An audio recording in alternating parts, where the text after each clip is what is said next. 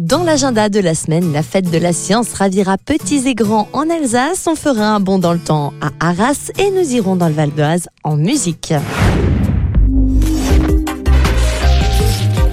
C'est en Alsace que je vous emmène pour manipuler, toucher, expérimenter et surtout appréhender la science de façon ludique. En effet, toute la semaine et jusqu'au 12 octobre se tient la fête de la science. À cette occasion, on mettra aux oubliettes nos cours de physique-chimie et d'SVT pour découvrir l'apprentissage scientifique en s'amusant. Des ateliers, des expos, des spectacles seront au rendez-vous.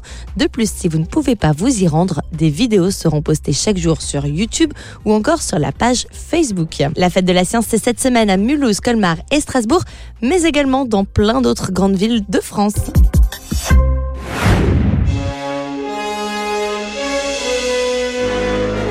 Arras, nous allons plonger au cœur de l'histoire grâce au Timescope, une sorte de lunette magique qui nous permet de remonter le temps en utilisant la réalité virtuelle. À deux pas de la citadelle de la commune, pensée par Vauban, nous nous baladerons dans le passé en 1678.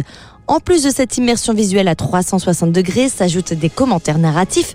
Nous irons également découvrir la place des héros et les rues pavées telles qu'elles étaient en 1418 avec une seconde borne. C'est un moyen tout simple de découvrir la commune artoise de manière très ludique et bien entendu de voir son évolution. Sachez entre autres que des timescopes existent dans plusieurs autres villes de France comme à Paris, au Havre ou encore à Blois. Enfin, à Argenteuil, en Ile-de-France, je vous propose de découvrir l'exposition Argenteuil en musique qui se tient à l'atelier.